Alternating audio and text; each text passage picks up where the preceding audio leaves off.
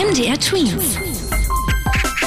Dein 90 Sekunden Corona-Update. Mit Philipp, hi.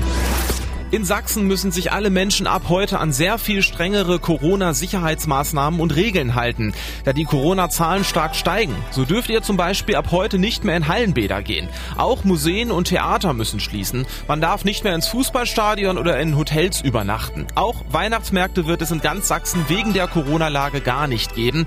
Außerdem kann das Gesundheitsamt eurer Stadt eure Schule bei zu vielen Corona-Fällen für eine bestimmte Zeit schließen. Unterricht findet dann wieder über Video statt.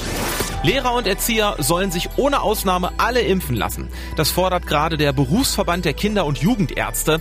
Es reicht wohl nicht aus, wenn sich eure Lehrerinnen und Lehrer vor einer Unterrichtsstunde nur auf Corona testen.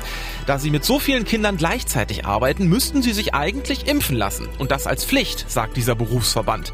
Ein Grund dafür ist auch, dass es bis jetzt noch keine Impfung für unter zwölfjährige Kinder in Deutschland gibt. Aber das kann sich bald ändern.